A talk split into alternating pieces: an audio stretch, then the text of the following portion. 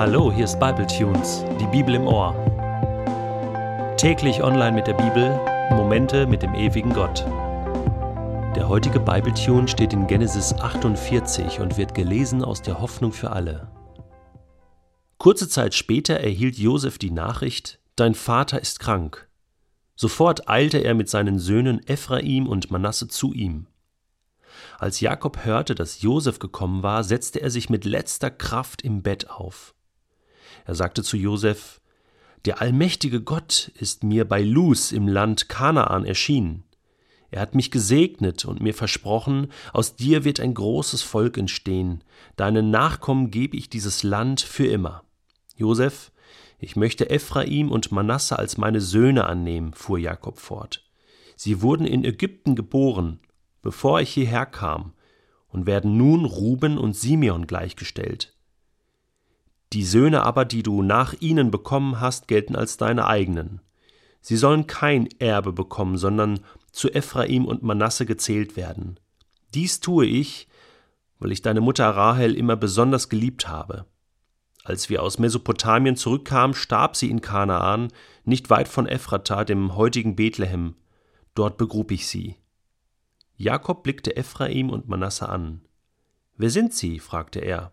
Das sind die beiden Söhne, die Gott mir in Ägypten geschenkt hat, antwortete Josef. Bring sie zu mir, ich will sie segnen, bat Jakob. Jakobs Augen waren im Alter schwach geworden, er konnte kaum noch sehen. Darum brachte Josef die beiden nah an ihn heran. Jakob umarmte und küsste sie. Dann wandte er sich wieder an Josef und sagte, ich hätte nicht geglaubt, dich jemals wiederzusehen. Jetzt lässt Gott mich sogar deine Kinder noch erleben. Josef nahm Ephraim und Manasse von Jakobs Knien und verbeugte sich tief vor ihm. Dann nahm er die beiden an die Hand und stellte Ephraim an Jakobs linke, Manasse an seine rechte Seite. Aber Jakob kreuzte seine Hände und legte seine rechte Hand auf Ephraims Kopf obwohl er der Jüngere war, seine linke legte er auf Manasses Kopf, obwohl er der Ältere war. Er segnete Josef und seine Söhne und sagte: Gott, dem meine Väter Abraham und Isaak dienten, hat mein Leben lang für mich gesorgt.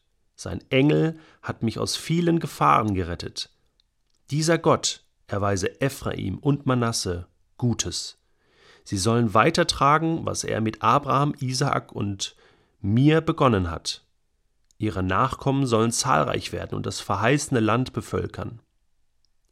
Josef gefiel es nicht, dass Jakob seine rechte Hand auf Ephraims Kopf gelegt hatte. Er nahm sie, um sie auf Manasse zu legen. Er ist der Älteste, sagte er, leg deine rechte Hand auf ihn. Aber sein Vater ging nicht darauf ein. Ich weiß, mein Sohn, ich weiß, erwiderte er.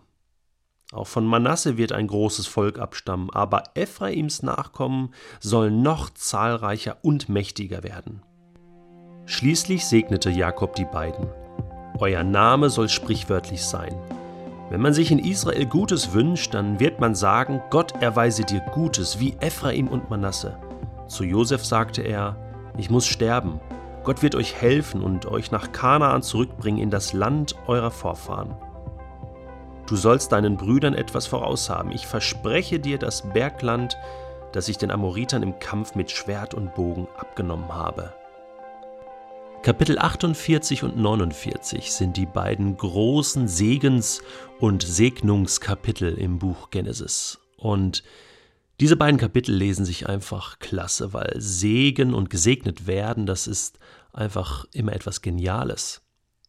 Es ist interessant, dass Josef und seine Söhne Ephraim und Manasse hier ganz besonders gesegnet werden von Jakob. Sie werden eigentlich bevorzugt und man könnte sich an dieser Stelle schon wieder darüber aufregen und sagen, ja, was soll das jetzt? Warum bevorzugt Jakob sie? Er äh, liebt sie halt mehr als die anderen und das war ja schon immer so, aber da müssen wir vorsichtig sein, denn wenn wir die Geschichte uns genau noch einmal vergegenwärtigen, haben wir gemerkt, dass Gott die ganze Zeit schon mit Josef gewesen ist. Das lesen wir an verschiedenen Stellen und Josef ist einfach der Dreh- und Angelpunkt heilsgeschichtlich gesehen, in diesen ganzen zurückliegenden Kapiteln. Ohne Josef wäre die Großfamilie Jakobs verhungert. Gott hat Josef gebraucht. Er hat ihn bevorzugt, ihn in den Mittelpunkt gestellt des Geschehens. Und das erkennt Jakob. Und so fließen hier verschiedene Dinge zusammen. Jakob segnet Josef und indem er Ephraim und Manasse zu seinen eigenen Söhnen erklärt, bekommt Josef natürlich eine stammesväterliche Vorrangstellung. So wie Abraham, Isaac und Jakob selbst ist Josef jetzt hier der wie der Erstgeborene, der Ersterwählte. Und das hatte Gott schon lange so bestätigt. Und natürlich ist es die eine Seite, dass Jakob Ephraim und Manasse segnet, dass er Josef segnet, hier vor allen anderen Brüdern, elf Brüdern, die ja da noch waren, die später dran kommen.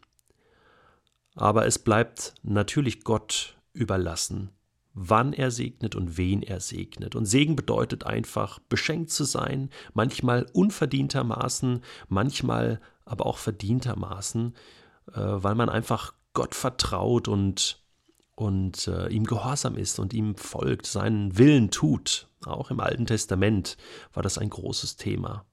Doch insgesamt muss man sagen, Segen ist etwas, was von Gott ausgeht und was aus seiner Gnade und Liebe und aus seiner Barmherzigkeit entspringt und den Menschen trifft und einfach ein, ein Überfluss bedeutet, im materiellen, aber auch im immateriellen Sinne, also von Glück und Zufriedenheit und Frieden. Das sind ganz wichtige Dinge. Im Zentrum des Segens stand die Zusage, dass Gott mit dir sein wird. Denn das ist das Wichtigste überhaupt. Wenn Gott mit dir ist, was kann da noch schiefgehen? Was kann da noch passieren? Gott ist der Segensspender und wenn Gott mit dir ist, seine Hand über deinem Leben ist, dann steht dir der Segen zur Verfügung.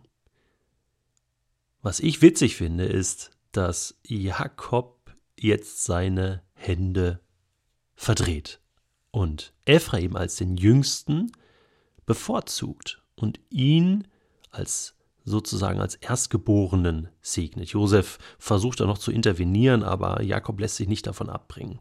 Und das zeigt einmal, wie, wie verrückt das im Alten Testament war. Ich meine, wir finden eigentlich mehr Beispiele, wo der Erstgeborene nicht berücksichtigt wurde, als äh, dass es mal ganz normal ablief.